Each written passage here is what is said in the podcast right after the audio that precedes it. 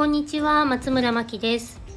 今日は子育てのモチベーションをキープするにはということについてお話ししたいと思います。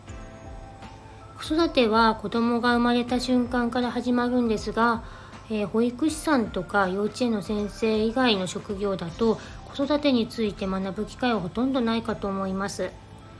で私も子育ての知識が全くないままえー、ママになって子育てが始まったんですが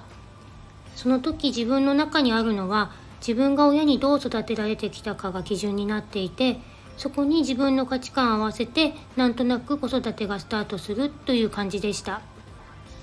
妊娠中に育児本を読んでいても実際に体験したいしていないので腑に落ちるとかではなくそんな感じなんだなと思うくらいでした。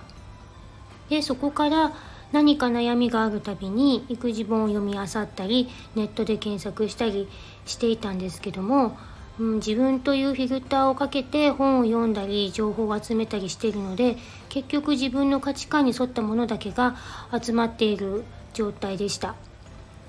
なので私の子育ての視野はものすごく狭くてそれに気づかずに数年子育てをしていましたそこからママカフェというママさんたちが子育てや教育についてお話しする会に参加したんですが、えー、他のママさんがどのような子育てをしているかっていうことが知れて私にはとても刺激になりました。それをきっかけに一から子育てを学び始めて自分の中の常識は他の方の常識でないということが分かったんです。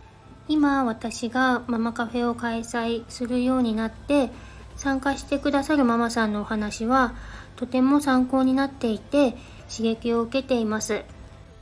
そのような他のママさんたちとの交流が子育てのモチベーション維持になっています